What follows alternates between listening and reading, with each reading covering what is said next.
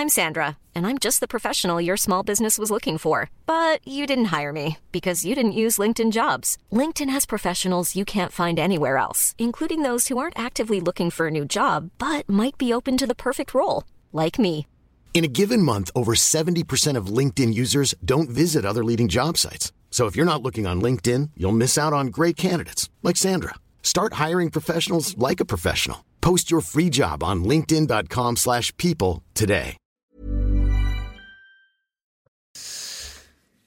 Bonjour à tous et bienvenue à l'heure des pros ce matin. La mort a frappé haut, avait dit Jean Villard sur la scène du TNP quand Gérard Philippe avait rejoint les étoiles le 25 novembre 1959. Roselyne Bachelot a repris cette formule quand elle a rendu euh, hommage hier à Gaspard Ulliel, mort à l'âge de 37 ans, au même moment précisément d'ailleurs de, de la vie que Gérard Philippe. Et comme s'il existait des correspondances entre ces deux comédiens foudroyés dans leur jeunesse, leur gloire et leur beauté, Gaspard Ulliel était né un 25 novembre en 1984, jour anniversaire de la mort de Gérard Philippe. Le monde du cinéma salue ce matin le talent, l'élégance, le charme d'un acteur particulier capable d'interpréter Yves Saint-Laurent, mais aussi un soldat dans le film de Jean-Pierre Jeunet, Un long dimanche de fiançailles, film qui le révéla au grand public en 2004. La mort vient comme un voleur dans la nuit, écrit Saint Paul dans la première lettre qu'il adresse aux Corinthiens. Gaspard Ulliel avait tous les dons, y compris celui du bonheur qu'il partageait avec sa compagne, Gaël Pietri et leur fils Orso, 6 ans. C'est à eux que nous pensons ce matin, à sa famille, à ceux qui l'aiment et qui le pleurent désormais. Bonjour euh, Marie-Estelle Dupont. On dit dans ces cas-là toujours les mêmes banalités parce qu'il n'y a rien d'autre à dire. Euh, Lorsqu'un homme qui a tous les dons, toutes les qualités, toutes les chances et qui euh, tragiquement est, fauché en un dixième de seconde parce qu'il était au mauvais moment et au mauvais endroit. Et il n'y a rien d'autre à dire que ces banalités et de pleurer avec sa famille. Et qu'on envoie évidemment tout notre soutien à son, à son petit orphelin et à sa femme. Bonjour Philippe Guibert, bonjour, bonjour Jean-Claude Dacier. Je voudrais qu'on écoute euh, ce que disait euh, Thierry Frémaux avec beaucoup d'émotion hier à l'Alpe d'Huez. L'idée d'un jeune homme de 37 ans qui s'en va, c'est triste pour tout le monde. Et, et même ceux qui l'ont pas connu se disent euh, que c'est tragique, que c'est bouleversant, que c'est inconsolable. Et puis ceux qui l'ont connu, ben, c'est encore euh, plus fort. C'était le plus gentil des mecs. Tous ceux qui l'ont connu ici le savent. C'était un garçon extrêmement humble, d'une beauté euh, forte. Le cinéma français lui était grand, grand ouvert. Il est en train de tourner avec Vincent Lindon une série de Xavier Giannoli. Il allait faire le film de Bonello avec Léa Seydoux. Il avait fait de la publicité avec Martin Scorsese. Il avait tourné avec Jean-Pierre Jeunet. Il, à 37 ans, la trace est déjà immense. Et ce qu'il euh, qu avait face à lui, dans les 20 ans qui viennent, allait être encore plus fort. Mais si quelqu'un était là pour longtemps, c'était lui.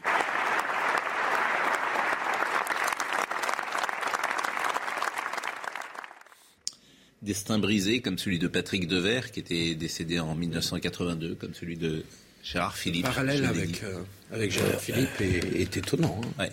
Le même âge. Gérard Philippe, c'était un homme de théâtre au départ. Ouais. Alors Gérard Philippe, euh, à l'époque, sans doute était une star immense. Ouais. Et euh, sans doute plus, plus importante encore que Gaspard Ulliel. Mais ce qui est tout à fait singulier, c'est effectivement, il meurt au même âge. Et l'un est né un 25 novembre et l'autre était mort un 25 novembre. Euh, on, on, nous attendons Paul Melun qui va être là dans, dans une seconde. Euh, c'est toujours difficile évidemment d'enchaîner avec les thèmes de l'actualité du jour. Euh, ce qui m'intéresse aujourd'hui, c'est euh, le Covid. Nous allons en parler et les restrictions en Angleterre. Levées. Levées. Presque toutes. Presque toutes. Mais il faut dire que le Premier ministre a besoin de, comment dire, de nourrir son opinion hey, de choses positives parce qu'il est au plus mal, semble-t-il. Il est en grande difficulté. Ouais. C'est très intéressant parce qu'on va lever les masques. Donc il y a des gens qui considèrent que le masque à l'intérieur ne sert à rien puisqu'ils le lèvent. En tout cas que c'est pas oh, suffisant. À l'intérieur Toutes les restrictions sont levées. Vous, Il considère surtout qu'avec Omicron, euh, la virulence ne justifie pas toutes ces mesures. Voyons le sujet. Puisque même Cyril Cohen a dit chez, à Fox News, alors qu'on sait que Cyril Cohen, quand même, est de tradition assez ferme. Il a dit quand même sur Fox News, que euh, Omicron euh, était meilleur pour l'immunité naturelle hmm. sans être dangereux que 4 doses de vaccin. Oui, oui, c'est intéressant parce que les médias français n'ont pas repris cette émission. Ah ben non, mais les médias français, ils sont. Euh, oui, mais on en fait partie. Non, mais c'est vrai qu'on. Ben, nous, on a, euh, on est sur une tendance euh, parfois ou quoi, une orientation. Personne probablement ne va échapper à ce, ce je suis, moi, je, je, suis frappé. Vacciné ou non. On est quand même sur la fin d'un processus. Oui, enfin, on est formidable, on est formidable en France parce qu'on est en train de serrer, serrer. Alors on, va parler un peu à contre-temps, sans doute. On va parler de l'Angleterre. Mais il y a une étude, par exemple, qui est sortie, commandée par le Premier ministre, sur les 4000 vie qui aurait été euh, euh, avec le pass sanitaire. Oui. Voilà. Alors tout le monde, a, tout le monde, tout le monde est, je veux dire, j'ai vu le monde, tout le monde a été très dessus. C'est une étude du Premier ministre, peut-être 4000. Bon, et, je suis frappé pour tout dire. Mais comme on l'a dit 12 millions de fois, je voudrais exceptionnellement qu'on ne dise pas ce qu'on a déjà dit. Mais écoutons le sujet, ce qui se passe en Angleterre. Et après, je vous donne la parole. Les Français en rêveraient plus de masques obligatoires en intérieur comme en extérieur, ni de passe sanitaire pour entrer en boîte de nuit. Ces restrictions seront bientôt levées au Royaume-Uni grâce à une baisse des contaminations de 40% en une semaine. Mais en France, la situation épidémiologique n'est pas la même. Pour le moment, on n'est pas du tout en chute, hein. on est en augmentation. Chaque jour, l'incidence est un peu supérieure à ce qu'elle était la veille. Cette incidence croît de façon moins brutale et rapide qu'il y a 8 ou 15 jours. On est sur un ralentissement de cette augmentation, mais on est encore sur la phase ascendante, alors qu'eux ont franchi le pic et sont déjà dans la descente. Encore un peu de patience. D'après ce médecin, les bonnes nouvelles vont finir par arriver en France. La saturation hospitalière va baisser, le nombre de décès va continuer à décroître, peut-être dans trois semaines, dans un mois, dans un mois et demi, mais je pense que pour le printemps, sauf imprévu d'un nouveau variant, les conditions d'un allègement des mesures euh, en France euh, seront réunies. Un conseil de défense sanitaire se tient ce matin. Les restrictions devraient se maintenir au moins 15 jours avant un éventuel allègement. On a 15 jours de, retard sur la, Grande-Bretagne, donc on peut espérer, dans, la, si j'ai bien compris, hein, dans l'évolution de la, la vague Omicron, donc on peut espérer qu'à la fin janvier, euh, le gouvernement prenne les mêmes décisions ou des décisions du même type il faut essayer en Angleterre ou en Espagne. Il faut essayer d'être simple. À 400, 450 000 positifs jour, ça veut dire que tout le monde peut l'attraper, vacciné ou pas. Je ne suis pas médecin, mais il me semble. Il me semble. Et masque ou pas. évidemment, masque ou pas. Donc, euh, on, va, on risque tous, en effet, de se, de se, bloquer un peu de micro qui, est, qui donne quoi? Qui donne une grippe qui donne un gros rhume, qui donne deux jours oui, qui un gros rhume pas pour le monde.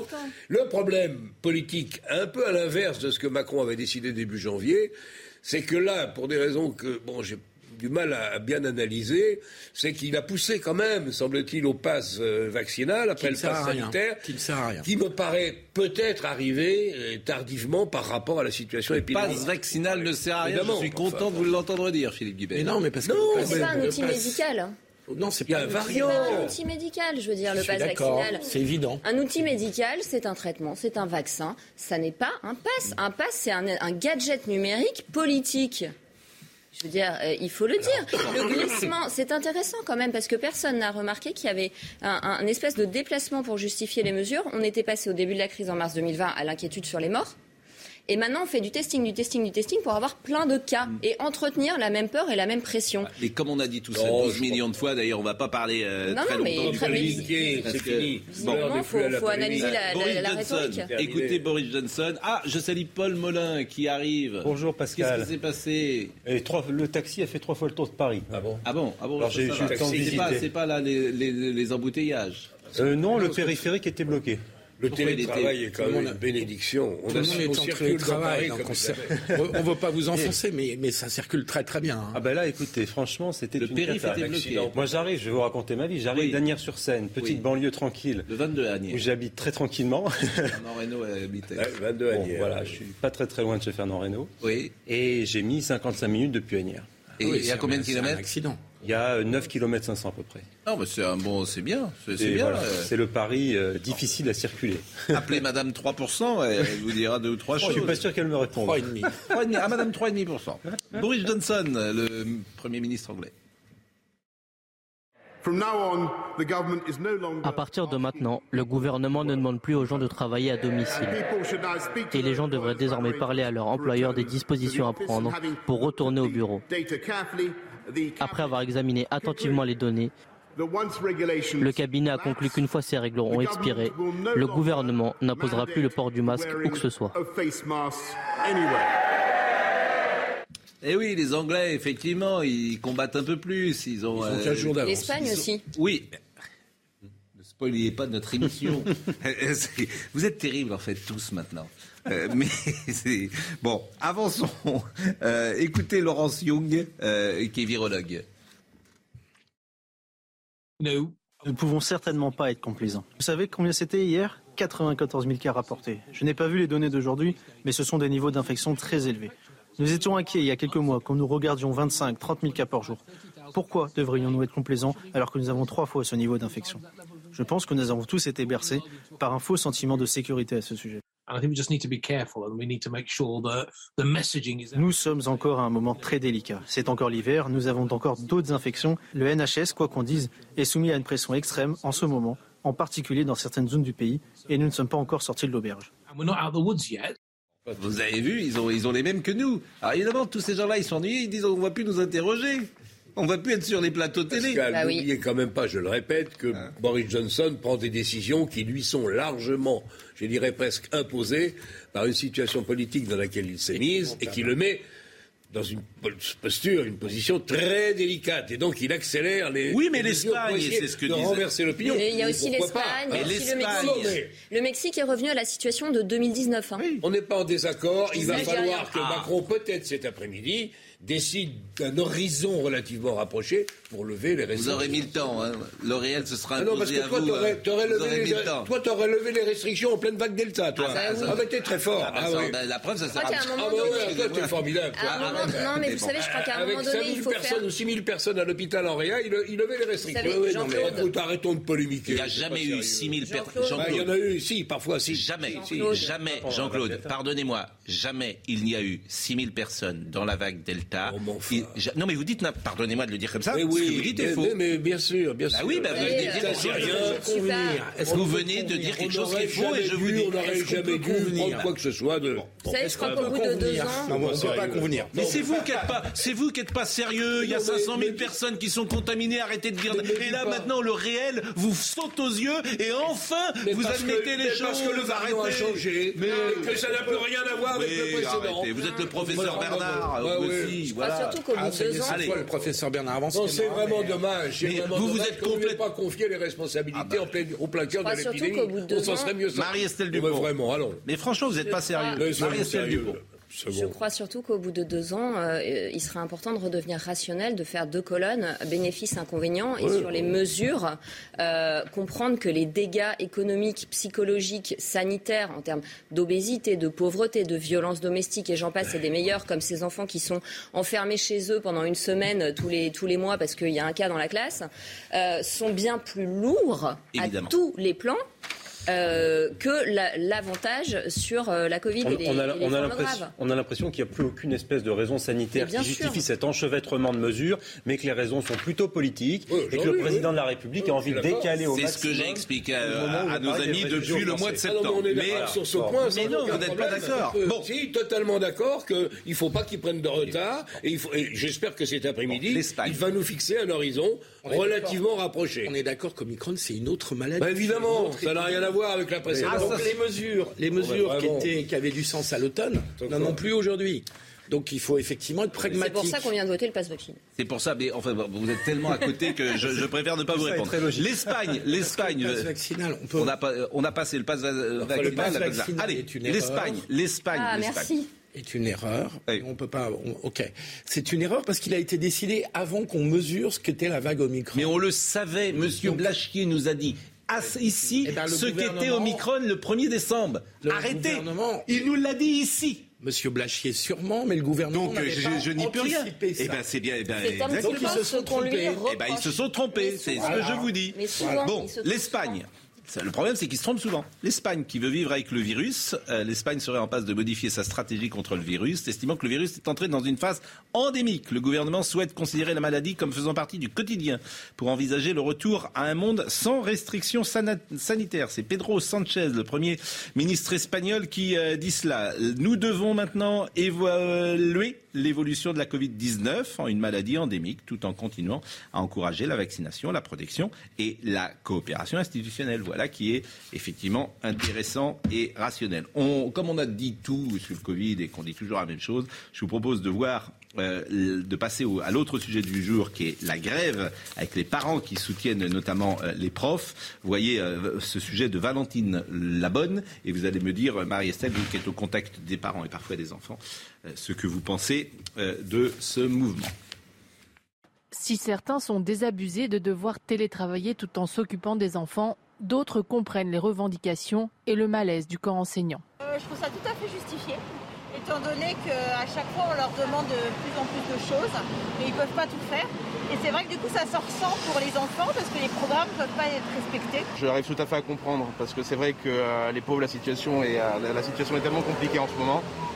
que ce soit pour les enfants mais aussi pour les professeurs. Avec les, euh, on a vu les protocoles qui ont changé de nombreuses fois. Les professeurs estiment que les annonces faites par le Premier ministre restent insuffisantes pour assurer les cours sereinement. Les mesures proposées ne vont pas faire venir des remplacements en nombre, ne vont pas permettre de récupérer les heures manquantes et ne vont pas permettre pour l'instant d'avoir des aérateurs et des capteurs CO2 dans toutes les classes.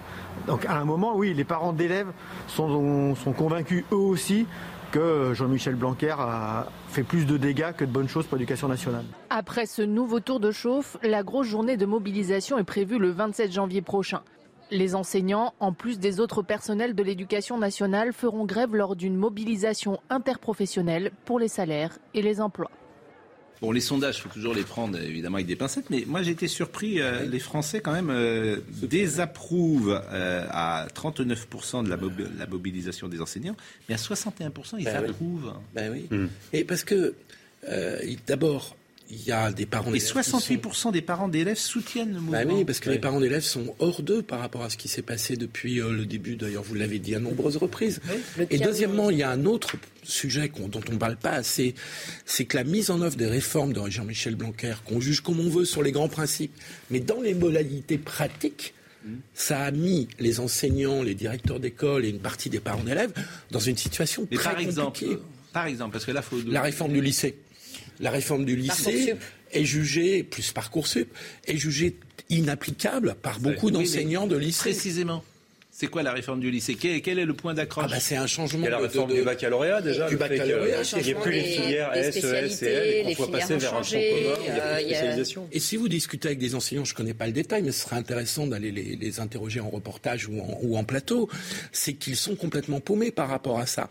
Donc la colère euh, des protocoles sanitaires a pris sur un, une colère par rapport à la mise en œuvre des réformes qui a été visiblement mal préparée. On peut faire le parallèle avec l'hôpital.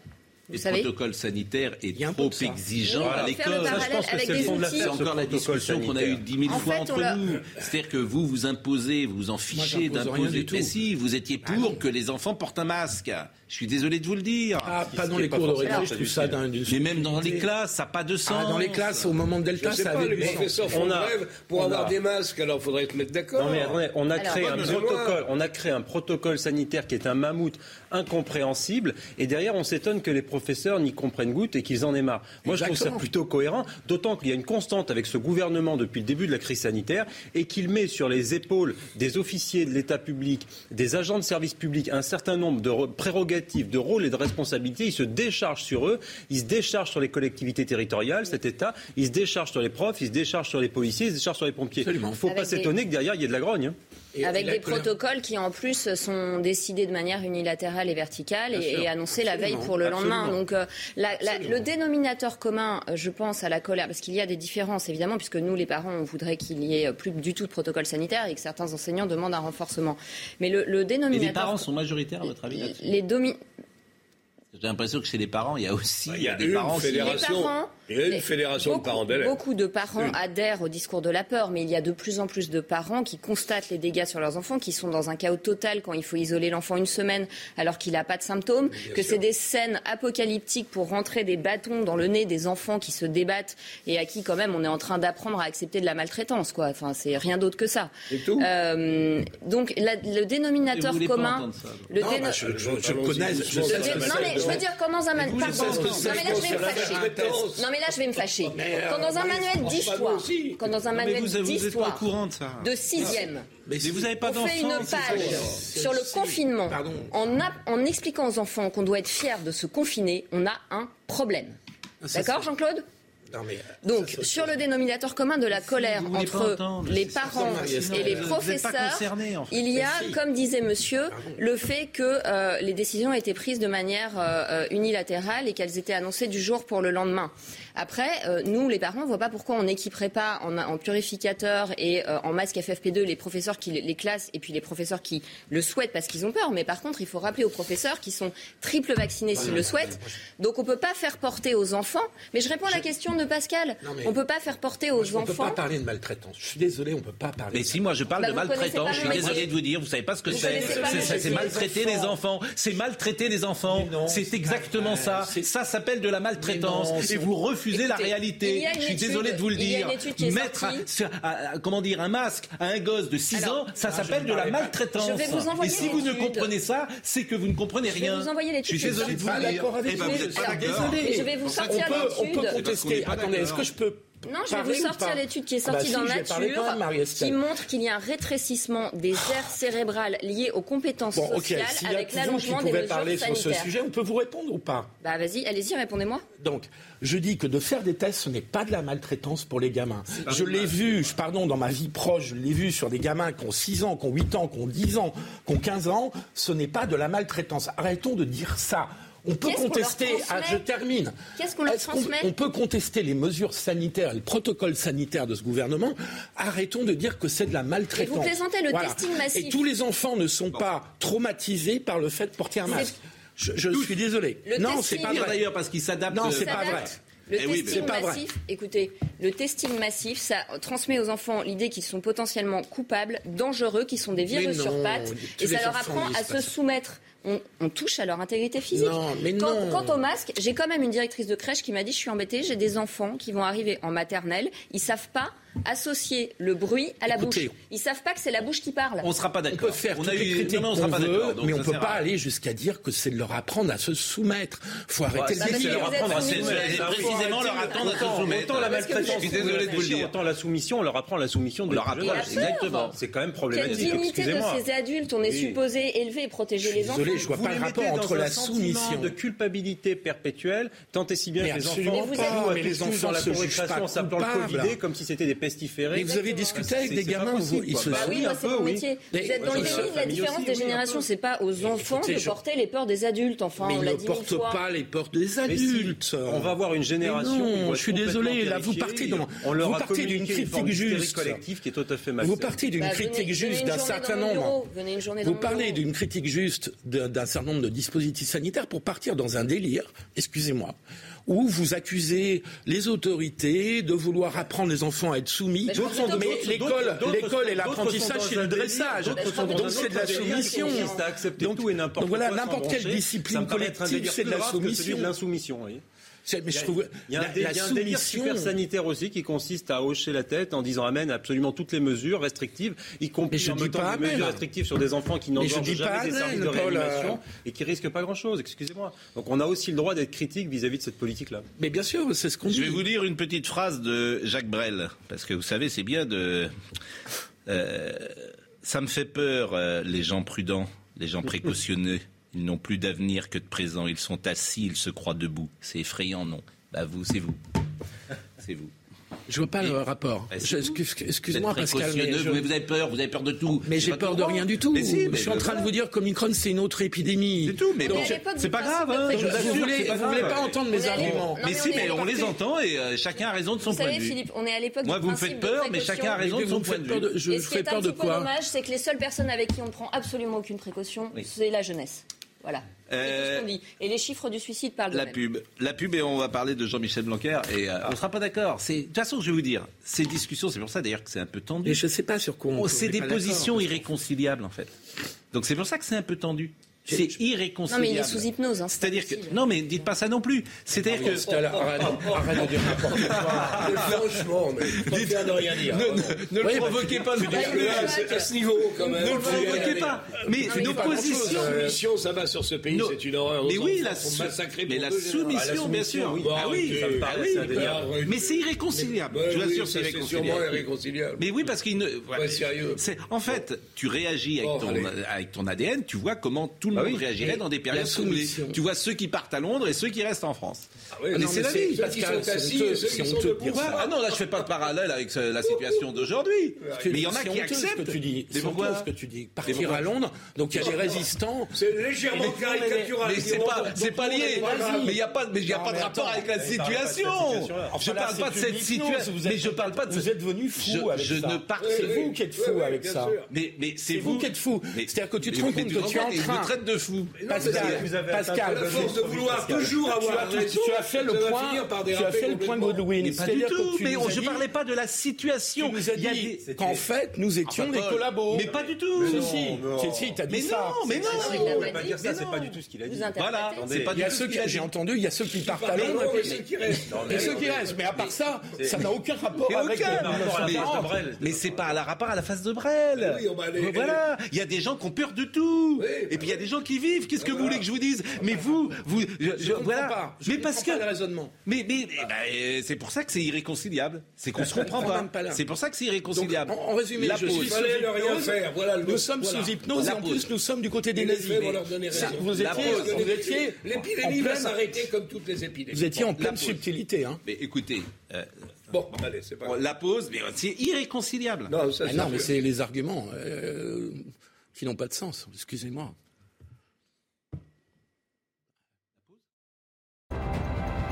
Rendez-vous avec Jean-Marc Morandini dans Morandini Live du lundi au vendredi de 10h30 à midi. J'ai euh, un téléspectateur qui nous regarde et, il a tellement raison. Il dit au fond, ce débat est un aveu de la véritable personnalité des intervenants et c'est tout à fait ça. Et il, agite, il ajoute la liberté n'est pas euh, vraiment euh, là où l'on croit. Sais pas ce que ça veut dire. Chacun trouvera dans cette phrase comme je vous ai compris de être, être rassuré. Mais ça ne Merci de cette intervention ça pas ne m'étonne pas de cet euh, individu que je connais bien, mais qui dit des ah, phrases qui peuvent plaire à tout le monde d'une certaine manière. La liberté n'est vraiment pas où l'on croit. Pas qui. Mais c'est un, homme très fin et très, et très. Mais c'est irréconciliable. On n'y peut rien. On ne va pas s'engueuler pour ça. C'est deux mondes. C'est le genre de l'émission. C'est deux mondes. Je ne veux pas une telle c'est deux, visions anthropologiques différentes. Oui, c'est deux mondes. C'est deux mondes. Il y a ceux qui pensent à eux, retourner sur eux-mêmes, complètement retourner sur eux-mêmes, et puis il y a eux, il y a ceux qui, qui, pensent aux enfants, qui pensent aux autres, qui, ne voient pas simplement euh, le, monde à, travers leur. Euh, Mais ça va plus loin que ça, je crois que c'est Il y a ceux qui partent à Londres, et puis ceux qui. Il y a les visionnaires, puis il y a ceux qu'on le met sur on ne sait pas quoi, qui comprennent rien. Il y a les cons, quoi. Il y a les intelligents, et puis il y a les cons. Qui ont reçu l'onction suprême, puis les cons. Mais pas du tout, c'est deux visions différentes. Sérieusement, c'est deux visions de la société qu'on C'est deux visions. C'est deux visions. C'est deux visions. C'est deux visions. Ce qui est drôle, c'est que. Une vision intelligente et puis une vision idiote. Ce qui est amusant, c'est que vous, en plus, qui êtes un enfant des années 70, il y avait une liberté dans les années 70. Tu pouvais faire énormément de choses. Plus le monde avance, plus il y a de restrictions. J'ai pas terminé ma phrase. Mais plus tu avances, plus il y a des restrictions, plus il y a des, du formalisme, plus il y a une administration. En fait, ça y est, j'ai compris. tu ne peux plus. En fait, chaque jour, ta liberté. Nous tous les deux que ces eh ben, restrictions eh ben soient levées le plus tôt possible. et je laisse la parole aux responsables politiques de faire. je vais vous, je vais vous citer un exemple. Je vais vous citer un exemple qui est tout simple. Et vous serez sans doute pas d'accord. En fait, Pascal est un vieux 68 ans. Mais non, je vais vous citer non, mais j'ai compris, enfin, le truc. Aujourd'hui, tu obliges les enfants à mettre un casque sur un vélo. Bon. Alors, évidemment, ça s'entend. Les arguments s'entendent. Et au ski, peut-être. Et, vous avez raison. c'est effectivement mais, mais, de mourir. Mais vous avez raison. Mais vous avez parfaitement raison parce qu'en en fait, tout le monde a raison de son point de vue. Tout le monde a raison de son point de vue. C'est-à-dire que vous avez raison. Le casque n'est pas obligatoire sur les pistes de ski. Une vraie question. Mais, mais, bien sûr.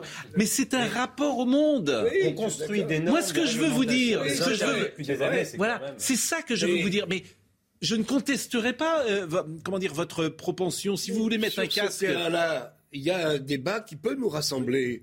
Simplement, on ne peut pas porter un jugement hmm. entier un bloc sur ce qui a été fait sur cette période épidémique. Hmm. Je rappelle qu'en janvier, contre tous les avis, président de la République, que je ne veux pas apparaître comme son défenseur, il, est assez grand pour se défendre tout seul. Mais en janvier, hmm. il est allé contre tous les avis et il a laissé l'économie de ce pays. Au jour d'aujourd'hui, c'est vrai et on le reconnaît, autre il est pris un peu à contre-temps, puisqu'il nous a imposé une espèce de C'est la même chose. Ce que disait Pascal, c'est qu'on justifie Mais c'est pas ça, voilà. tout pour le justifier. Voilà. Ça commence avec la ceinture de sécurité, mais oui. le casque, et à la fin, vous, êtes des 68 À la fin, moi je suis né en 1994. Il est interdit d'interdire vous, vous, vous, êtes retournez, vous retournez derrière vous, on vous a construit des décennies et des décennies de normes, et à la fin on dit ah oui c'est vrai c'était pour votre bien, et puis vous pouvez mais c'est tout. Je veux dire, tous les pays totalitaires. Jean-Claude, oui mais aux exemples que tu Jean-Claude. En effet, la ceinture de sécurité. Jean-Claude. Mais oui, bon, Jean-Claude. on a tort d'avoir lutté contre le port de la ceinture. Jean-Claude, Jean-Claude, soyez gentil. Pardon, euh, chose. Non, mais soyez gentil. Mais tous les régimes totalitaires euh, mettent toujours en place des dispositions pour le bien des gens. C'est toujours l'argument. Les régimes totalitaires, les régimes totalitaires tuent des gens. Ils exterminent des gens. Donc je vois pas le rapport entre un régime. On ferme la parenthèse, on ne sera pas d'accord. Euh, Blanquer, on ne sera pas d'accord. Les régimes totalitaires. Blanquer, Blanquer. Il y a beaucoup de choses. Non mais arrêtez de parler tous, parce que là c'est énervant. Et on parla tout à l'heure d'Emmanuel Macron au Parlement. C'était d'une ah, violence hier. Ça c'était intéressant parce que franchement, Bardella, Aubry, Jadot, c'était terrible. Euh, c'est incroyable. j'ai rarement vu. Voilà, j'ai rarement vu euh, un président euh, mis en difficulté dans une assemblée comme celle-là. Pourquoi pas? Mais ça peut choquer. En revanche, Jean-Michel Blanquer, alors vous voyez cette petite manifestation, parce que hier, devant un peu d'humour quand même, des manifestants, je ne sais pas si ce sont d'ailleurs des profs, qui sont allés devant le ministère et qui ont fait une petite fête à la manière d'Ibissa.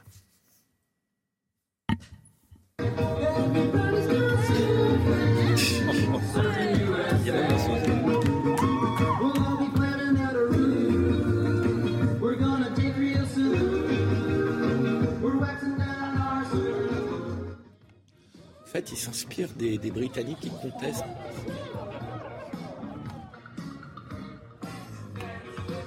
Je crois que c'est le sosie officiel de Blanquer. Bon, euh, il ne vous aura pas échappé qu'il y avait un sosie euh, de Jean-Michel Blanquer. Mais parce qu'on est quand même dans un drôle de pays. Et je ne sais pas quoi en penser, pour tout vous dire. Je ne sais pas si c'est une bonne chose, parce qu'elle a une forme de courage de ce qu'elle a fait. Je n'en avais jamais parlé, j'en ai parlé hier soir pour la première fois. J'avais jamais dit que Anna Cabana, qui est une de nos consoeurs, euh, s'est mariée avec euh, Jean-Michel Blanquer. Et ils ont fait un prévoyage de noces, si j'ai bien compris. Ils étaient à Ibiza avant le mariage. Moi, j'en avais jamais parlé parce que je considérais effectivement que c'était de la vie privée. Bon, à partir du moment où elle-même, dans le cadre de son émission quotidienne sur la chaîne E24 News, euh, Anna Cabana a consacré le débat, euh, c'était mardi soir, on est jeudi, donc c'était euh, avant-hier, sur les vacances de Jean-Michel Blanquer à Ibiza. Alors, c'est complètement surréaliste, mais est-ce que c'est bien ou pas que, je veux dire, c'est quand même d'elle dont on parle. Elle dit, ah bah tiens, on va parler du... Bon, c'est juste son mari. Elle, bon, oui. Je crois, sauf erreur de ma part, elle ne l'a pas dit, parce qu'elle aurait pu dire... elle aurait dû le dire et en jouer. Je, Il se trouve que je suis l'épouse de Jean-Michel Blanquer. Ça ne me pas plus que ça, mais, c'est vrai qu'elle aurait pu le dire en introduction. Mais elle aurait dû le dire et en jouer surtout. De dire, bah écoutez, moi, je suis journaliste. J'ai pas arrêté mon travail parce que je suis journaliste. Simplement, ce thème-là, il est difficile d'en parler. Donc, on va parler de mon voyage de noces et de mon mari. C'est rigolo, tu peux en jouer. Mais bon, euh, manifestement, elle n'avait pas choisi. elle aurait pu accabler le ministre Blanquer. Elle ne l'a pas fait. Merci à elle. Bon, et, franchement, alors, on rigole, quoi. Hier soir, vous êtes, euh, vous, non, mais êtes couché tôt ou pas hier Non, mais honnêtement, honnêtement, franchement. Bon. On, est quand même, on ah. vit quand même une drôle de période. Ah ben justement, c'est pour ça que je vais vous montrer la séquence. Elle a dit, j'anime une émission d'actualité, cela aurait, euh, aurait, été surréaliste de ne pas parler de la crise politique du jour, mais j'ai fait mon travail de journaliste de manière honnête. Je n'ai pas orienté les conversations. Alors tout aussi, quand même, parce que tout le monde disait, oh oui, franchement, c'était, c'était pas bien ce qu'ils ont fait à Jean-Michel Blanquer. Euh, bon, je n'ai pas orienté les conversations, je suis resté à distance. Évidemment, les gens, ils sont délicats. Il y avait Stéphane Fuchs qui était là. Ils, sont un peu délicats. Ils vont pas dire, c'est une honte, c'est un scandale qu'a fait le ministre Blanquer. Si je connaissais sa femme, je lui dirais. Si elle se trouve, il a pas dit ça. Alors voyez l'extrait sur Even 4 News. On va d'abord commencer par parler de cette crise politique hein, autour de Jean-Michel Blanquer, qui est au cœur d'une tempête. Hier soir, Mediapart a révélé euh, qu'il euh, avait annoncé le nouveau protocole sanitaire avant la rentrée scolaire depuis Ibiza. Euh, et selon euh, la SDJ du Parisien, cet après-midi, eh bien les deux auteurs de l'interview n'étaient absolument pas au courant de l'endroit où se trouvait Jean-Michel Blanquer sachant que tout ça intervient au moment où les syndicats appellent à une nouvelle journée de mobilisation euh, qui devrait avoir lieu euh, jeudi. Donc on va commencer par écouter ce qui s'est passé à l'Assemblée nationale cet après-midi. Euh, une question de la députée des Républicains Virginie Duby-Muller à l'Assemblée et à laquelle Jean-Michel Blanquer a répondu. Bon, ça alors, vous qui êtes effectivement, qui arrivez, j'allais dire, d'une autre génération, Jean-Claude, c'est pas vous en faire le reproche, mais vous devez vous dire effectivement, ah, les choses sont quand même étranges. Je ne pense pas que j'aurais autorisé ça quand je m'occupais de LCI il y a quelques années, ça c'est sûr. Je veux dire, il faut marquer une certaine distance quand on est à ce point impliqué dans un fait politique qui n'est pas négligeable tout de même. La peau de Blanquer, le trophée de Blanquer, il y a un certain nombre de gens, notamment les syndicalistes de l'éducation nationale, qui veulent le décrocher. Je ne suis pas sûr qu'il était malin euh, que, sa femme, après tout, ça la regarde, se soit livrée à cet exercice compliqué, de toute façon, pour la défense et illustration de ce qui s'était passé à Ibiza avec son mari. Mais enfin bon. Moi, je suis, d'accord avec ce que dit Jean-Claude. Après, sur le fond de cette polémique, quand même, faudrait quand même, à mon avis, le rappeler. C'est epsilonès, c'est infinitésimal, c'est quatre jours de week-end. Moi, j'ai horreur de l'Alali, j'ai horreur de la chasse à l'homme. On peut penser ce que l'on veut du ministre Blanquer. Et moi, je suis pas le dernier à le critiquer sur sa gestion de la crise sanitaire. Mais en l'occurrence, en l'espèce, si vous voulez qu'il prenne quatre jours euh, de week-end, le général de Gaulle partait à la boisserie tous les week-ends. on le lui reprochait pas. Vous feignez, vous feignez de ne pas voir le symbole. Le symbole Il eût été à Noirmoutier que personne n'aurait réagi vous avez raison. Ah oui, si vous êtes d'accord, dites-le. Mais c'est quand même le symbole du bling-bling. Oui, mais enfin, Ibiza l'hiver, je suis pas sûr. Et connaissant Jean-Michel Blanquer, je l'imagine plus en ciré, vous voyez, en train de marcher sur la plage, plutôt qu'à faire la nova vers des platines. oui, mais c'est comme ça que c'est reçu, en fait. c'est reçu, par les enseignants. On est dans l'air, on est à l'ère de la communication. reçu et utilisé. Et je trouve que, je trouve que, je trouve que cette affaire Anne Cabana est pire que l'affaire Blanquer. Parce que vous, vous, voyez tout ce qu'on raconte sur les journalistes, sur les médias, euh, la perte de crédibilité des, des, médias et des journalistes. Les journalistes sont parmi les catégories les plus détestées, parfois plus détestées que les politiques. Et là, on a une personne euh, parfaitement respectable et qui a parfaitement le droit d'être mariée avec un ministre. C'est des choses qui arrivent dans la vie et c'est pas, euh, on peut pas lui reprocher mais qui anime un débat sur le week-end qu'elle a passé avec son mari à Ibiza, sans même de le préciser. Vous vous rendez compte la perte de crédibilité C'est-à-dire que là, c'est du mensonge par omission, mais, mais énorme. Et donc après, on va aller expliquer aux gens qu'il faut respecter les médias, qu'il faut respecter les journalistes, que tous sont objectifs et que euh, jamais on ne commette faute de déontologie. À côté de ça, euh, cela c'est invraisemblable. Donc je trouve que c'est beaucoup plus grave en soi que le fait que Blanquer s'est passé quatre jours. Ce qui est étonnant, c'est que euh, c'est quelques semaines après que Thomas Soto euh, ne puisse pas euh, présenter Élysée 2022 parce qu'il a une relation avec une femme qui conseille la communication de Jean Castex.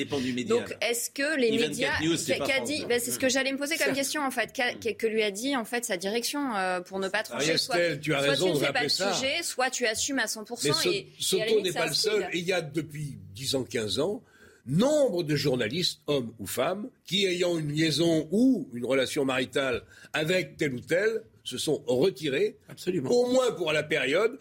Bon, Anne Sinclair est partie définitivement.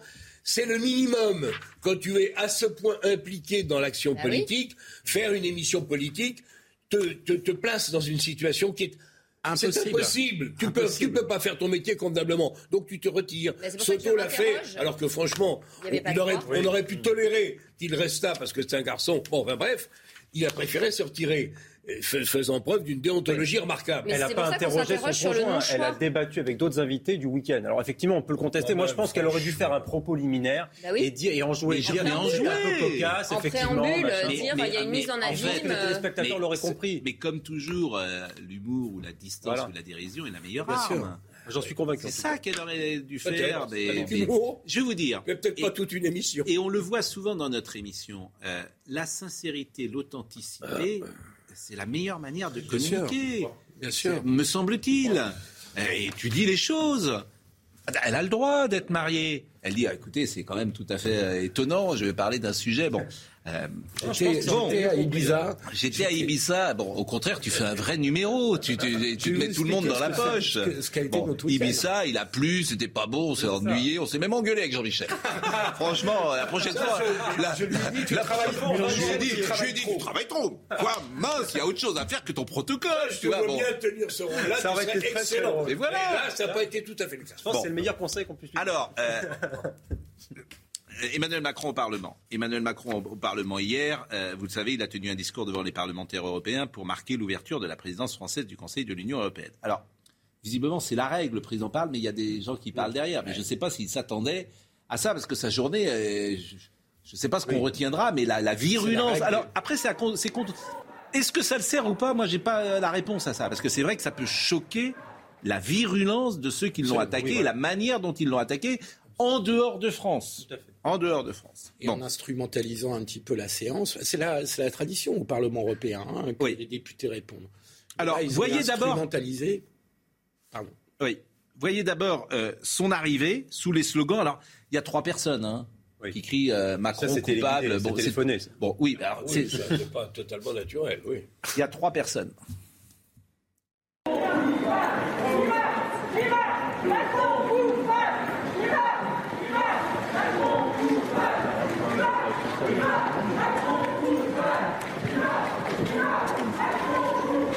Climat, climat, euh, Macron euh, coupable, et il s'est exprimé sur la charte de l'environnement et puis sur la volonté également euh, de modifier l'IVG, en tout cas de proposer l'IVG pour tous les membres de la communauté.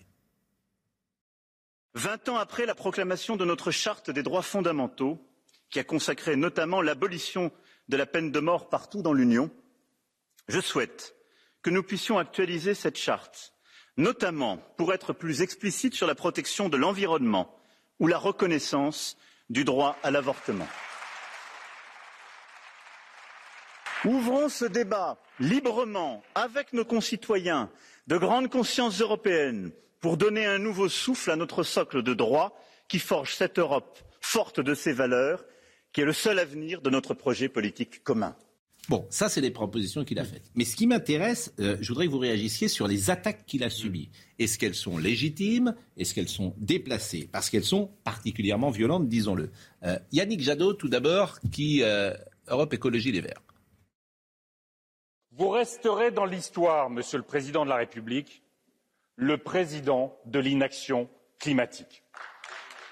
Parce qu'au fond, vous êtes un climato-arrangeant vous préférez signer des armistices avec les lobbies plutôt que de mener la guerre contre le dérèglement climatique. Vous préférez procrastiner, tel Mary Streep dans le film Don't Look Up, reporter, renoncer, fantasmer sur des solutions dans dix, quinze ou vingt ans, plutôt que de décréter, comme nous voulons le faire, la mobilisation générale.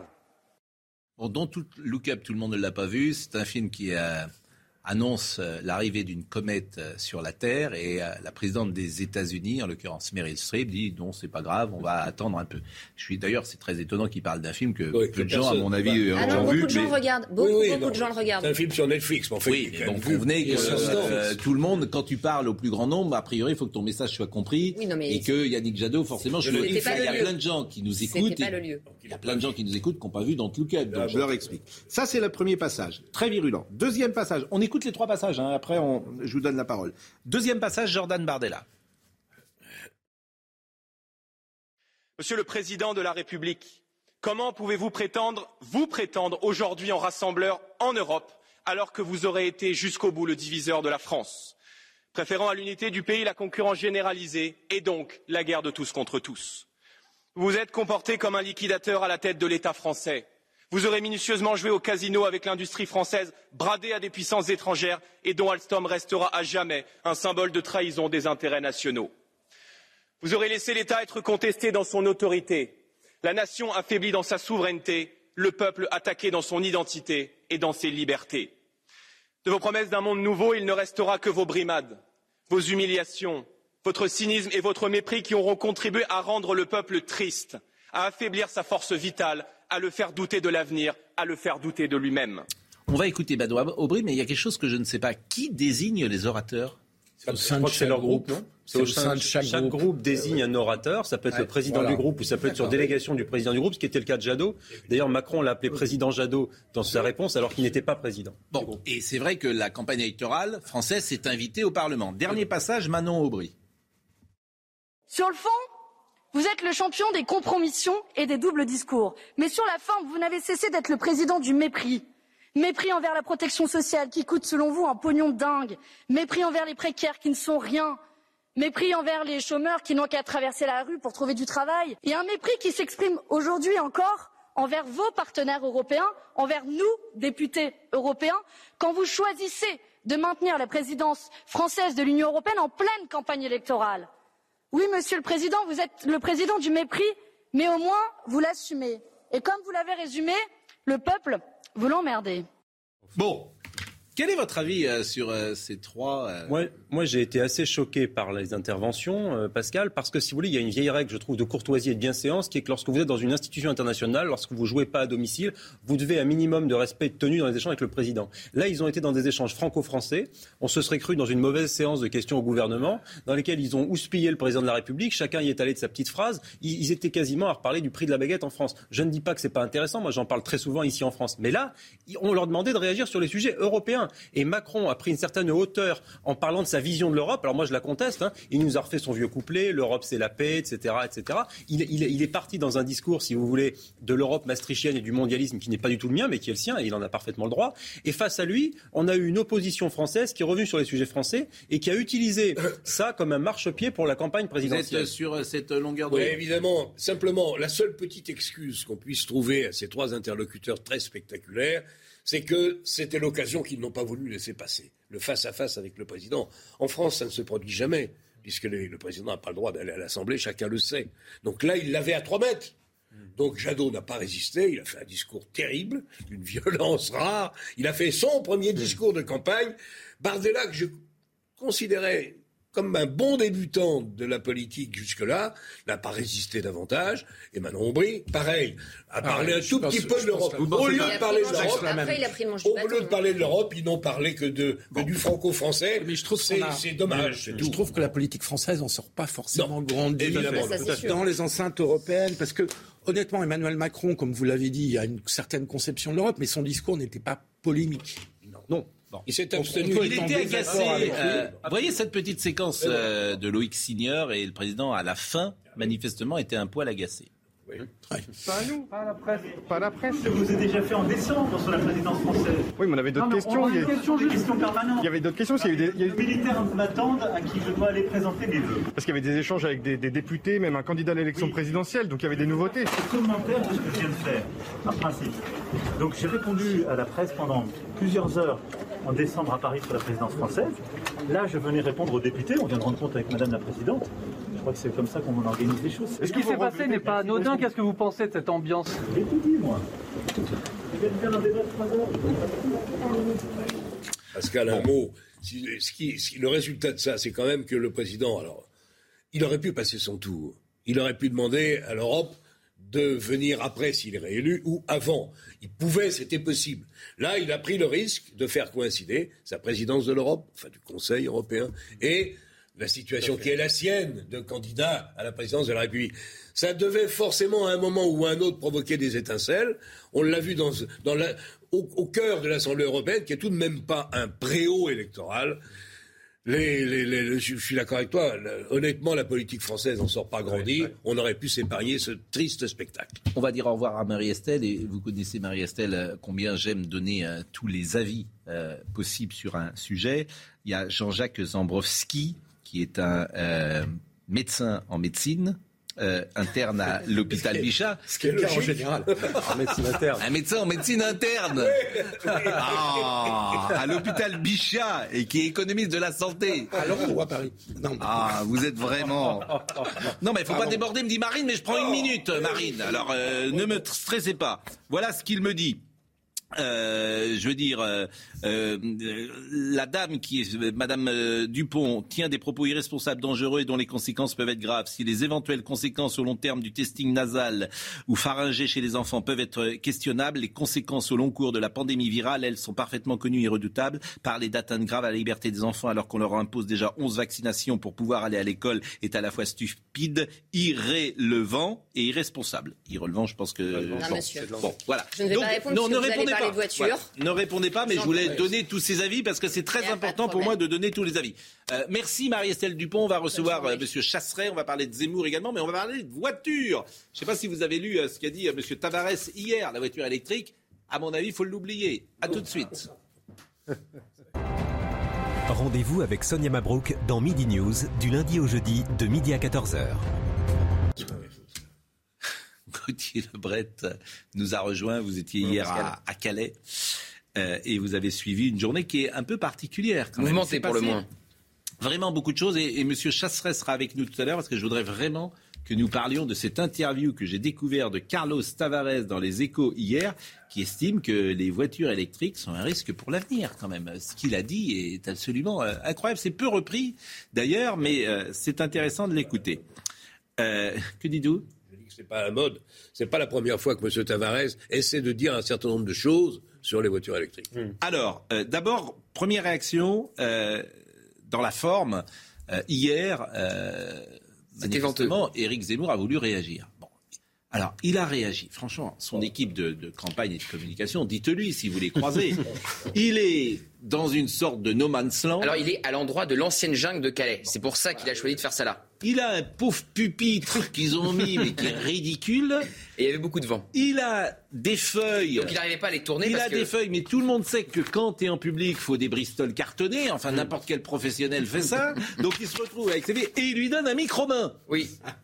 Enfin, c'est, c'est, je veux dire, c'est, oui, sur la forme, c'était pas du tout réussi. C'est la foire à neuneux. Je veux dire, non, mais franchement, c'est, non, mais vraiment, je, je, vous assure.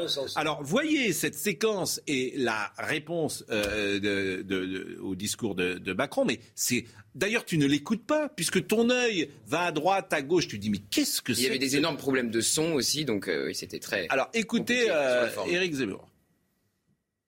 Je viens d'écouter le discours d'Emmanuel Macron.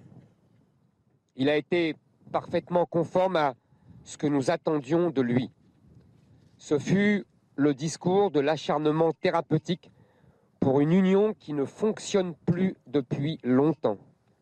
Le discours que j'entends depuis 20 ans dans la bouche de chacun des présidents français, c'est le discours de toutes les chimères habituelles, très françaises, de l'Europe puissance à l'Europe sociale.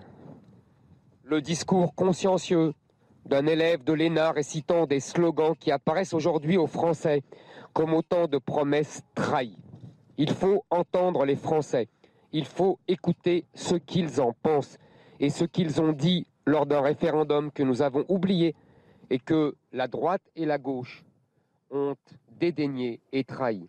Alors, moi, j'ai l'impression qu'il allait tomber, tu vois, parce que derrière, je sais pas ce qui se passe. Il y a, une. Ah, beaucoup de caméras, énormément de caméras. une fausse. Bon, bref, c'est pas terrible. Et vous, vous avez nous a rapporté euh, une. Oui, j'ai une petite euh, image. Je crois que Marine euh, Lançon là, effectivement, où on voit le vent et on voit toutes les feuilles d'Éric Zemmour qui, voilà, regardez, qui sont prêtes à s'envoler. Et vu qu'il a le micro dans une main et les feuilles dans l'autre, bah, il, peut pas tourner, enlever les pages. Donc, c'est très compliqué. Il y a un jeune homme de son équipe qui, du coup, l'a aidé au long de son discours pour lui prendre les pages. voilà. C'était euh, sur la forme assez raté, ah, oui. Franchement, je, je sur le, mais sur le fond, là, c'est quand même, ah, c'est une faute de, de, de, oui, oui, c'est une faute de. C'est pas grave sans doute, mais, mais une faute de communication d'amateurs. Mais sur le fond, c'est intéressant. En revanche, j'essaye de prendre le contre-pied. Hein. Sur le fond, c'est intéressant parce que on sent qu'Éric Zemmour va de plus en plus loin dans son discours anti-Union européenne. Ah oui. Bah, il a fait un tweet hier sur l'URSS avec une comparaison. c'est terrible. Comparaison avec l'URSS. Alors, on, mais on va le voir. et, je trouve que c'est important parce que si on repart l'immigration à un moment dans cette campagne, on va en reparler. À un moment ou à un autre, la question de l'Union européenne, la question des institutions européennes, la Cour de justice européenne, de la Cour des droits de l'homme, etc., va se reposer. L'Union européenne est le plus grand échec de la construction politique du siècle écoulé, à égalité avec l'URSS. L'URSS, c'est un régime. Avec un peu moins de morts, quand même. Euh, ben voilà. Le dire. Hein. Mais alors, hier, j'avais ce débat euh, sur la, autour de la table. Hier soir, tout le monde était d'accord avec ce qu'avait dit Eric Zemmour. Moi, je suis d'accord jusqu'à l'URSS. Effectivement, on peut pas non plus dire tout va bien. Vous voyez, j'ai choisi, j'ai choisi ma partie du tweet. C'est pas mal, Paul. Ça. On, on, est bien. On est bien. Non mais je, je, suis pas fan, si vous voulez, de mettre un signe égal avec effectivement des totalitarismes quels qu'ils soient. Et globalement, je trouve que ça affaiblit le discours politique et sa pertinence, parce que là, lorsqu'Éric Zemmour nous parle du déni de démocratie du référendum de 2005, là, par contre, ça met mal à l'aise en général les européistes. J'avais un débat ici même il y a quelques temps avec le sieur Geoffrin, et il savait pas très bien me répondre. Il n'est pas là, donc je ne veux pas l'accuser, mais il savait pas très bien me répondre sur ce déni de démocratie en 2005. Et là, en général, personne ne sait y répondre. Alors l'URSS, c'était pas la peine. Mais ça rejoint ce que vous disiez, c'est-à-dire que le tweet qu'il a fait montre. Et, et, alors, je vais vous dire, vous savez comment je l'ai interprété? J'ai interprété qu'il vise l'électorat ultra populaire de Marine Le Pen, je qui est absolument allergique à l'Union européenne. Et en fait, il se rend compte que l'électorat de la bourgeoisie culturelle intellectuelle passe euh, chez lui, mais l'électorat populaire est incroyablement attaché, même, euh, comment dire, euh, viscéralement à Marine Le Pen. Et là, il lui donne un signe, peut-être avec le tout. Donc c'est un virage anti-européen avec l'objectif que Marine Le Pen, elle a complètement changé de discours par rapport à 2017. J'étais à sa conférence de presse en début de semaine. Il n'y a plus de retour à l'écu, il n'y a plus de sortie de l'Union européenne, même plus de sortie de l'espace Schengen. bilan aussi sur la solidité de ses convictions entre nous. Moi, si je puis risquer, non pas une analyse, mais sur, au fond, je vais vous dire, Éric Zemmour, il aime tellement la France, un point, il adore ce pays, mais on ne peut pas le nier ça, qu'il n'est pas européen. En réalité, il est anti-européen. Et tout le discours, tu as raison, qu'il nous tient depuis maintenant plusieurs jours, c'est de plus en plus, je ferai ce que j'ai décidé de faire. L'Europe n'est pas d'accord, je m'en tape. Parce que l'Europe, sans la France, c'est rien. Je ferai ce que je veux.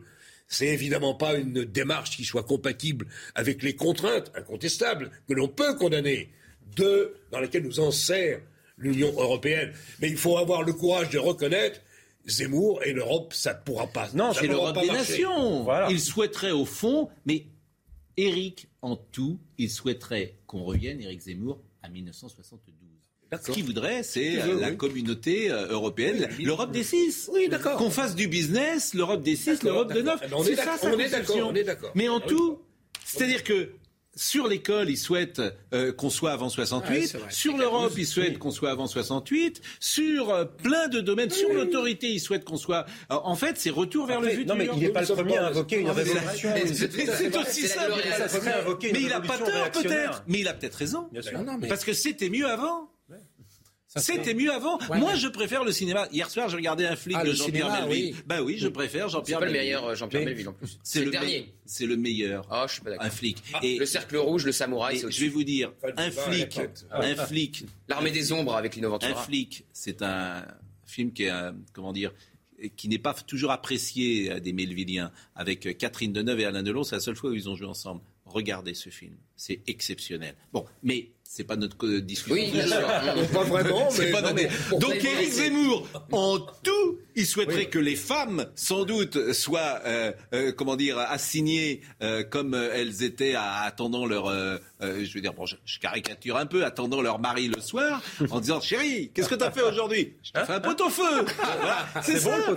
c'est ça. Je veux dire, c'est une. Il vous répondrait que. Bon, je, je caricature, mais c'est très drôle. C'est presque en fait, c'est de la, c'est de la psychologie tout ce qui est après, les chansons, les films, les livres, etc. Le monde s'est arrêté en 74. Il a raison.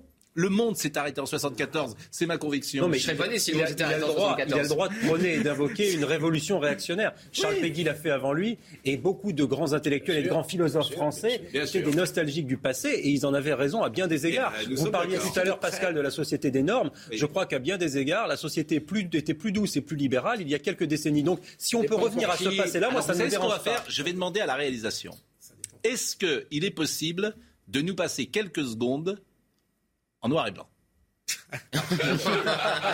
Je demande à notre ami réalisateur Marine, est-ce que c'est possible que euh, nous euh, soyons l'espace de 10 secondes pour qu'on voit, est-ce qu'on peut se projeter dans le temps? Est-ce qu'on peut dire nous sommes en 72 Qu'est-ce que me dit Marine?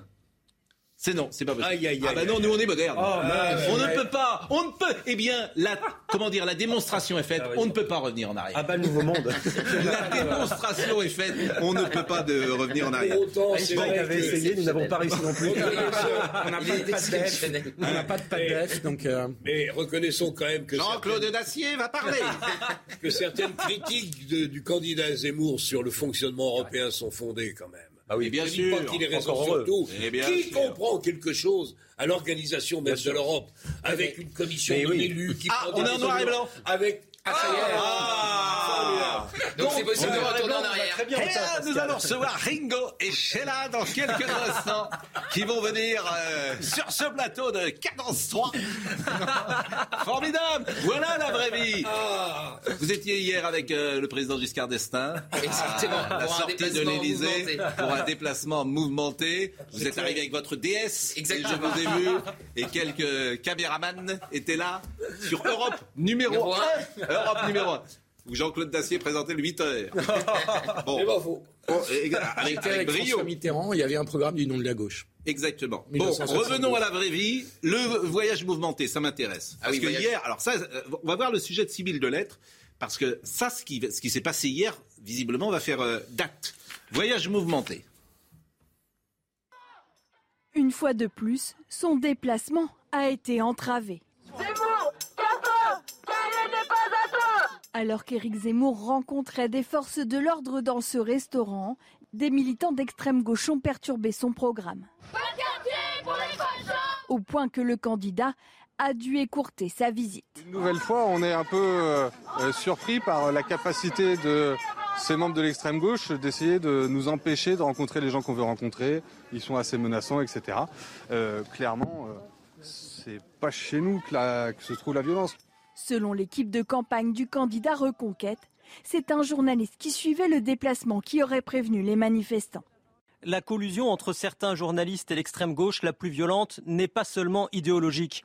Elle est également concrète, assumée, agressive et très dangereuse pour la démocratie et ses défenseurs. Son directeur de campagne, Bertrand de Lachenay, a annoncé qu'ils allaient porter plainte contre ce journaliste. Qu'est-ce que c'est que cette affaire et ce journaliste que vous connaissez et dont vous ne voulez pas dire le nom? Vous êtes sympa, je le connais pas assez. Merci Pascal pour. Euh, c'est les équipes euh, d'Éric Zemmour qui euh, nous disent son nom en off, mais pour le moment le nom n'est pas. Vous avez raison de ne pas sorti. Le dire. Et nous ne le dirons pas. Voilà, on verra si le nom sort parce qu'une source policière pourrait le donner. Alors qu'est-ce qui s'est passé? Donc vous l'avez vu, euh, fin de déplacement mouvementé. On avait l'impression de revenir au mois de novembre quand euh, les Antifa étaient sur euh, à peu près tous les déplacements d'Éric Zemmour. On se souvient notamment de Marseille. Donc le déplacement effectivement a été écourté et a ressemblé à un déplacement plutôt réussi. Alors qu'est-ce qui s'est passé? Donc il est euh, en train d'échanger avec des syndicats de policiers dans un euh, restaurant. Et là, au euh, fil eh bien, de cet échange avec Éric Zemmour, de plus en plus de manifestants, certains se revendiquaient antifa, il y avait une élue d'Europe Écologie des Verts, sont en train d'arriver. Ça a créé au final un groupe de 30 personnes. Les équipes d'Éric Zemmour décident donc d'écourter le déplacement et il devait y avoir une séquence où Éric Zemmour devait être sur des points où se trouvaient des clandestins. Ils décident d'y aller, alors je ne sais même pas s'ils y sont allés, euh, sans la presse.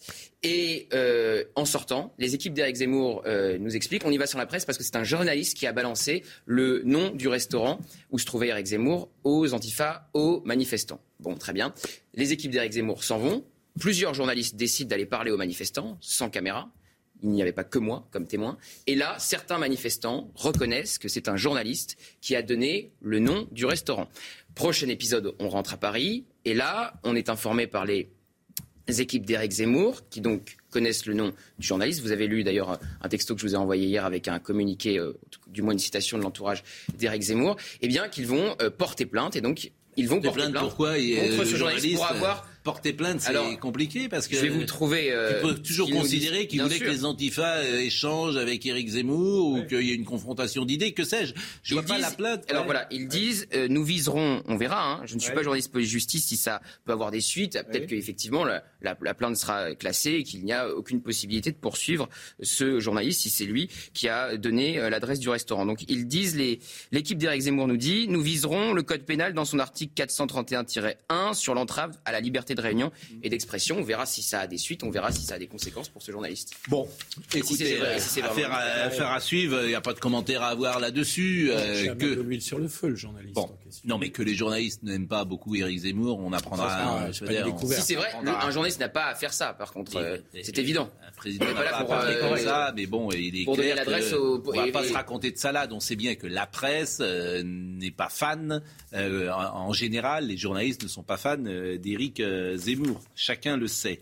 Euh, Jérôme Rivière euh, rejoint Éric Zemmour. Je ne suis pas sûr que le patron de la délégation du Rassemblement national euh, au Parlement européen soit tout à fait connu, identifié du grand public, mais c'est une bonne prise. Alors c'est son titre plus que effectivement sa notoriété qui est important pour Éric Zemmour. D'ailleurs, Jérôme Rivière sera invité dans un instant de Jean-Marc Morandini sur notre antenne. Mm. Effectivement, alors pourquoi c'est une prise intéressante pour Éric Zemmour? Parce qu'il y a une semaine, il a eu Guillaume Pelletier, donc le LR. Vous savez qu'Éric Zemmour dit sans cesse que c'est le seul qui peut faire l'union des droites. Donc il va jouer sur ce symbole. D'un côté, il a eu un LR il y a une semaine, et là, il a un RN. Donc c'est deux jambes, une partie de l'électorat du Rassemblement national et une autre des Républicains. Et euh, il a tweeté ceci Marine Le Pen fait un certain nombre de constats, mais est incapable de reconnaître certaines évidences comme le grand remplacement qui conduit au déclassement des Français. Donc Jérôme Rivière. Et dernière actualité Zemmour, il est au tribunal aujourd'hui. Alors lui, il n'y sera pas, mais effectivement, il y a eu cette il revient en appel. Exactement. Il, avait été relaxé. Exactement. Il avait été relaxé en première instance. Donc il y a eu cette première condamnation euh, en début de semaine. Aujourd'hui, là, il passe parce qu'il avait dit. Euh, euh, ses propos sur Pétain, a sauvé des Juifs français. Exactement. Et donc il est jugé pour contestation de crimes contre l'humanité et il avait, été, relaxé. en première instance. Et il y a un autre, une autre actualité judiciaire pour Eric Zemmour, ça sera le 27 janvier. Là, c'est pour les images dans son clip de déclaration de candidature. Le fait, le fait qu'il soit jugé par la justice sur un élément, un point d'histoire, on n'est quand même pas loin du délit d'opinion. Euh, moi, on peut reprocher ce que l'on veut à Eric Zemmour. Ah, pour lui mettre, lui mettre Robert Paxton ou je ne sais qui, pour lui donner la contradiction. Mais il a bien le droit de penser que Pétain a sauvé des juifs français. Donc relaxé, relaxé en première instance. Et euh, il ah devrait peut-être y avoir un report. Son avocat va demander le report aujourd'hui en raison de son agenda. J'espère qu'il va Franchement, c'est un débat historique et que les experts. C'est pour ça qu'il avait été relaxé en première instance. Si maintenant les magistrats doivent juger de la bienséance morale et en intellectuelle, où est-ce qu'on présidentielle. Et il retourne, je crois, dans 8-10 jours pour je sais plus quoi. C'est une utilisation frauduleuse d'images. Oui, c'est ce que je viens de dire, ouais. 27 janvier. Enfin, franchement. Pour le clip de campagne et de Les intrusions à répétition de la justice, oh, de les affaires aussi. C'est pas supportable. Là, là, il y a aussi du travail à faire pour le prochain président. Il y a une judiciarisation. C'est impossible. On ne peut pas continuer comme ça. Il en a besoin parce qu'il est un peu en perte de vitesse, hein, quand même, dans les intentions de vote. Il est donné entre 11 et, 12, 13, 14. Oui, mais bon. Euh, et il est décroché de Marine Le Pen et, de, Valérie Pécresse. Les voitures. On parle jamais voiture. Ah, on parle jamais voiture et ça va nous changer un peu de parler toujours de la même chose. Donc Carlos Tavares, vous savez que c'est le directeur général de Stellantis. Et euh, dans les échos hier, c'est vraiment ce qu'il a dit est tout à fait euh, passionnant. D'abord, on apprend qu'on a vendu plus de voitures électriques en Europe que de diesel. Hein, euh, ça, c'était euh, au mois de, décembre. Mais euh, le coût social, par exemple, est lourd. Ça veut dire quoi le, coût social? Ça veut dire que quand on fait des voitures électriques, bien les usines fabriquent des petites pièces en métal pour les moteurs, mais avec ces véhicules électriques, on a besoin de dix fois moins de pièces. Par exemple. Donc il y a un coût social qui est lourd. On le voit avec les fonderies qui sont en difficulté. L'entretien est beaucoup moins fréquent. Donc on imagine 100 euh, 000 pertes d'emplois, par exemple, de l'automobile. Ça, c'est la première chose. La deuxième chose, c'est qu'on dit la voiture électrique, c'est, euh, elle combat le réchauffement climatique. Bah, lui, il dit non. C'est pas euh, parce que la batterie, c'est le cœur du problème. Donc, on a une dépendance aujourd'hui au pétrole, mais on va avoir une dépendance au nickel, au cobalt et à d'autres métaux rares dont les cours mondiaux sont en train de flamber. Vous voyez, ça, c'est des choses euh, qui ne sont pas dites. On dit c'est moins cher. Moi, je veux bien que ce soit moins cher, mais comme à l'achat, c'est euh, plus cher. au moins le double, il faut en gros entre 7 et 10 ans pour récupérer l'argent, amortir que tu n'as pas mis. Euh, et dernière chose, c'est que les classes moyennes, elles n'ont pas le droit à l'électrique. Parce que ben, c'est trop cher. Mmh. C'est les, les, bourgeois qui achètent des voitures électriques parce qu'ils ont les moyens. Puisque, c'est plus cher. Une Tesla, l'autre jour Gérard Leclerc euh, disait une Tesla, bah oui, mais c'est deux fois plus cher. Donc on est avec Pierre Chasseret, que vous connaissez euh, désormais euh, tous les matins, qui est, et je voulais aborder avec vous, sans parler que si je veux aller à Noirmoutier en voiture électrique, je vais mettre trois jours. Hein, en gros, parce qu'il faut que je m'arrête, faut que je trouve la bonne, faut que je trouve, euh, faut que je trouve la borne, faut que je trouve la borne, faut que j'attende deux heures, faut qu'il y ait la queue. Enfin, c'est l'enfer. Euh, donc la voiture électrique, c'est plutôt pas mal dans les villes. Deuxième voiture pour les villes. Oui. Dans les villes, mais sur la route, c'est compliqué. Donc cette interview de Carlos Tavares là, euh, euh peu, c'est toujours pareil. Peu de gens en parlent parce qu'elle n'est pas dans la, elle n'est pas dans, la doxa. Eh oui, bien sûr. Pierre Chasseret, quel est votre avis? Franchement, cette interview, elle est, elle est exceptionnelle parce qu'elle marque vraiment euh, un vrai tournant, euh, Pascal. Aujourd'hui, on a, euh, on a enfin un constructeur automobile, un gros, un poids lourd, un géant Stellantis. C'est un énorme groupe de constructeurs auto. c'est pas que français, c'est surtout un énorme groupe qui vient expliquer que le politique envoie, met tous ses œufs dans le même panier sur l'électrique et que malheureusement, les constructeurs ont besoin d'un mix énergétique pour répondre aux besoins de tous les Français. Effectivement, Pascal, euh, vous avez raison. Si vous voulez aller à Noirmoutier, ça va être compliqué en véhicule électrique, à moins évidemment d'investir dans un véhicule électrique qui vaut plus de 70 000 euros et qui a une autonomie relativement conséquente. Mais ce n'est pas, ce n'est pas aujourd'hui le véhicule de remplacement prioritaire pour toutes les familles, pour ceux qui ont besoin d'un véhicule au quotidien, besoin d'un véhicule pour partir en week-end et en vacances. En fait, c'est le second ou le troisième véhicule idéal dans un foyer, vraiment idéal pour ceux qui ont effectivement un petit peu d'argent. Mais pour euh, le couple français qui a ses deux enfants, en moyenne, hein, là, ça ne répond pas à tous les besoins. Donc on voit bien le, gros problème. Le problème, c'est que les constructeurs aujourd'hui ont besoin de temps pour amener euh, l'énergie électrique vers une optimisation. Parce que ce qui est étrange, c'est qu'aujourd'hui, on demande aux Français de basculer, les politiques demandent aux Français de basculer sur de l'électrique. C'est-à-dire que pour la première fois dans l'histoire de l'automobile, on demande aux Français d'acheter plus cher un bien de consommation qui est moins bien et moins efficace pour eux. Et, ça, ça marche pas. Bon, Carlos Tavares, vraiment, c'est là que tu vois, les, vrais débats ne sont pas posés en France et je le regrette. Voilà ce qu'il a dit hier. Vaut-il mieux accepter de faire rouler des voitures hybrides thermiques très performantes pour qu'elles restent abordables et apportent un bénéfice carbone immédiat Ou faut-il des véhicules 100% électriques que les classes moyennes ne pourront pas se payer, tout en demandant aux États de continuer à creuser le déficit budgétaire pour les subventionner? C'est un débat de société que je rêverais d'avoir. c'est ça, ça, c'est important. Puis-je ajouter deux petites choses que je n'ai pas entendues jusqu'à présent Pour fabriquer un moteur thermique classique, les nôtres, il faut cinq personnes en moyenne. Pour fabriquer un moteur électrique, trois, voire deux. C'est ce que j'ai dit tout à l'heure, sans citer cet exemple précis. Bien ça veut dire qu'à la clé, il y a du Et deuxième chose, et j'ai fini, je ne m'en vais plus, sans nucléaire, on ne fera pas rouler les voitures électriques ah bah telles qu'on en vend. Ah bah Donc il faut savoir que les écolos français, comme d'habitude, sont à côté de la plaque. On ne peut pas être à la fois pour la voiture électrique et contre le nucléaire. Sinon, on ne saura pas où brancher son appareil. C'est lamentable qui est important, c'est qu'il offre une vraie alternative. C'est-à-dire que pour lui, la vraie alternative, mm. c'est la voiture hybride. Parce que moi, je me posais la question en l'écoutant, en vous écoutant, quelle est l'alternative? Euh, Parce que quand même, le pétrole, dans, à horizon de 20 ans, 25 ans, ça va être euh, quand même, ça va beaucoup, beaucoup, beaucoup diminuer. Et c'est indispensable que ça diminue. L'hydrogène. Donc, la voiture hybride. Tu fais 50 km avec l'hybride, ou 60. Bon, est-ce qu'elle est compétitive En tout est-ce qu'à horizon de 10-15 ans, elle est compétitive acheter ton pain et ta viande. Ça, je ne sais pas. Si tu es à la campagne, tu vas avec ta voiture hybride, tu vas, tu vas euh, faire des courses. on a... Il est exceptionnel. Mais c'est vrai, 60 km, tu fais avec l'hybride, euh, enfin... Dans 15 ans, ce sera toujours pareil Non, j'en sais rien. Exceptionnel, Jean 15 ans. Aujourd'hui, c'est un désastre. Le meilleur moyen, c'est de vivre à Paris grâce à Anne, Hidalgo, puisque tu ne, tu ne peux plus te servir d'une voiture. Une heure de taxi donc, pour venir dans les Donc le problème est réglé. Bon, Pierre Chasseret, donc euh, c'est intéressant parce que tout, je trouve que ça, ce sont des vrais débats, mais comme toujours, euh, nos débats sont vraiment idéologiques actuellement.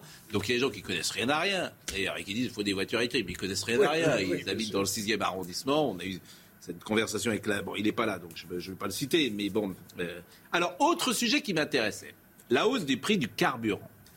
Et là, je suis étonné, pour tout vous dire, euh, de la proportion que ça prend, euh, Pierre Chasseret. En moyenne, un Français fait 12 000 km par an, en moyenne, avec sa voiture.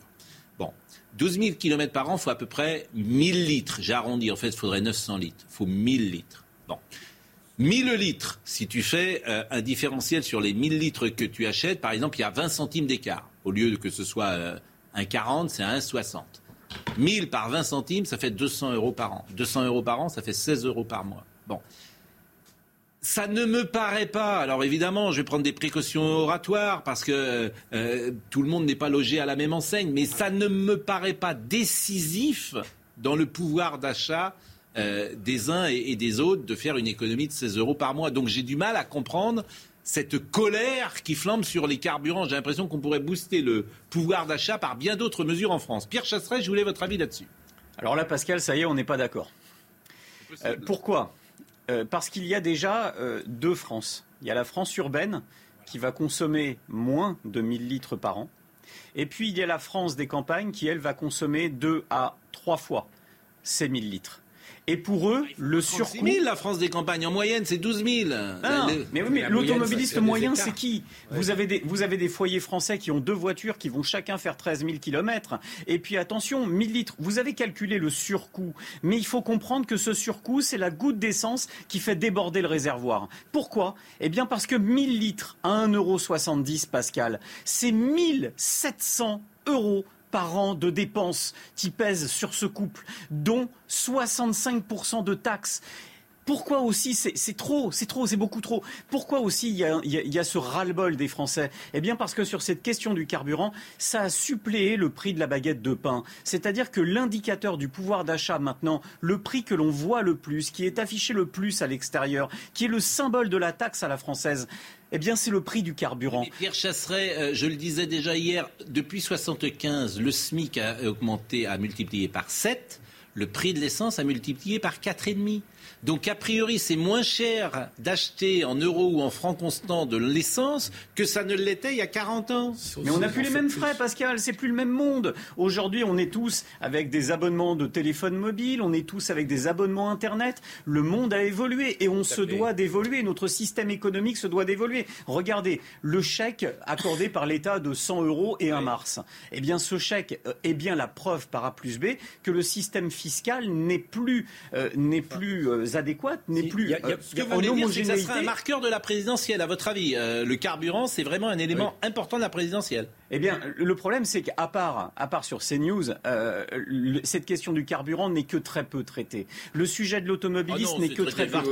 Euh, non, non c'est pas vrai. Ah c'est pas vrai. On en parle. Sur RTL, c'est traité sur non, On en parle quand il y a un buzz médiatique. On en parle quand ça fait la une d'un journal, mais le reste du temps, on oublie l'automobilisme. Vous, parliez juste. je suis d'accord avec vous sur le fond. Je voulais juste ajouter que vous parlez des taxes TIPP en, en, en l'occurrence sur le pétrole, sur l'essence, mais il y a aussi la question des pays de l'OPEP qui, après la crise sanitaire, avaient baissé leurs prix et qui là les ont réaugmentés et qui produisent un peu moins de barils pour pouvoir aussi se garder un petit peu des marges à l'ombre. D'ailleurs, il y a une négociation en ce moment avec les Américains qui demandent aux pays de l'OPEP de produire davantage de barils. Donc là aussi, on est sur un sujet de mondialisation qui rend extrêmement complexe la maîtrise des prix par Alors, comme il reste 50 secondes, je voudrais terminer en disant qu'il y a le boom également des voitures sans permis.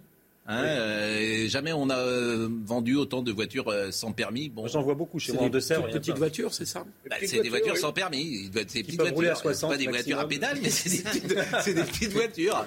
C'est pas les petites voitures. C'est qu'on utilise dans Paris, mais que tu. soit pour ah les ben, vieux, soit pour ceux qui ont perdu leur permis. Si vous permettez bon. permis. Combien de temps il reste, Marine Tous les jeunes, parce, que, beaucoup, de jeunes beaucoup de jeunes se font. Bon, il nous reste une minute, donc j'ai dit tout à l'heure que la vie s'était arrêtée en 1974. Donc on va terminer par une chanson de 1974. Et comme c'est une chanson magnifique de quelqu'un qui nous regarde quasiment tous les matins. Je vous propose de lui rendre hommage d'abord. Pourquoi pas? Il y avait qu'un dimanche par semaine. Les autres jours, c'était la graine qu'il allait. En noir et blanc, s'il vous plaît. Mon vieux, mon vieux. Daniel Guichard, je le salue, il nous regarde tous les matins. On allait voir la mer. Quelle voix, quelle voix. C'est magnifique. Tu vois, c'était pas la misère. Donc le monde s'est arrêté en 74. C'est l'info du jour. Éric Zemmour, ça sera. Il pourrait, dans ses meetings, ça pourrait être son ah, hymne de campagne. C'est une musique du Puy du Fou, figurez-vous. Non. Sur laquelle il rentre dans ses meetings. Les Puy Follets. Voilà. C'est une musique que Sarah Knafo, sa conseillère, a entendue au Puy du Fou chez Philippe de Villiers. Et voilà. Non, mais c'est vrai qu'il y, avait un film comme ça de Woody Allen qui s'appelle L'âge d'or. Euh, non, Midnight euh, Paris, Midnight Paris. Jean-Claude. Ah bah, oui. Où il retourne dans le passé. Vous avez mais raison. mais il fait ce qu'il veut. Mais, non. On n'a pas. Mais, vous n'êtes pas à la plage. Terminé. Midnight Paris. Et il retourne dans le passé. Il rencontre Hemingway. Exactement. Ben moi, et, si vous retourniez dans le passé, vous aimeriez rencontrer qui ah. André Malraux. André Malraux. Effectivement, Effectivement, c'est ambitieux. C'est ambitieux. Mais c'est beau. Non, mais je ne vais pas vous poser la question. Non, mais, ça a été du tac au tac. Magnifique. Bon. personne n'oubliera jamais. Oui, c'est fini, Jean-Claude. C'est fini. Virginie Leblond Taïeb était à la réalisation. Antoine était au son. Cette émission devient folle. Philippe était à la vision. Marine Lançon et Arthur euh, Muriot. Et je les remercie grandement. Et chez nous, il n'y avait pas la télé. J'ai l'impression d'être chez mes grands-parents. Que j'allais chercher pendant quelques heures l'évasion. Retrouvez ce programme dès maintenant sur cnews.fr.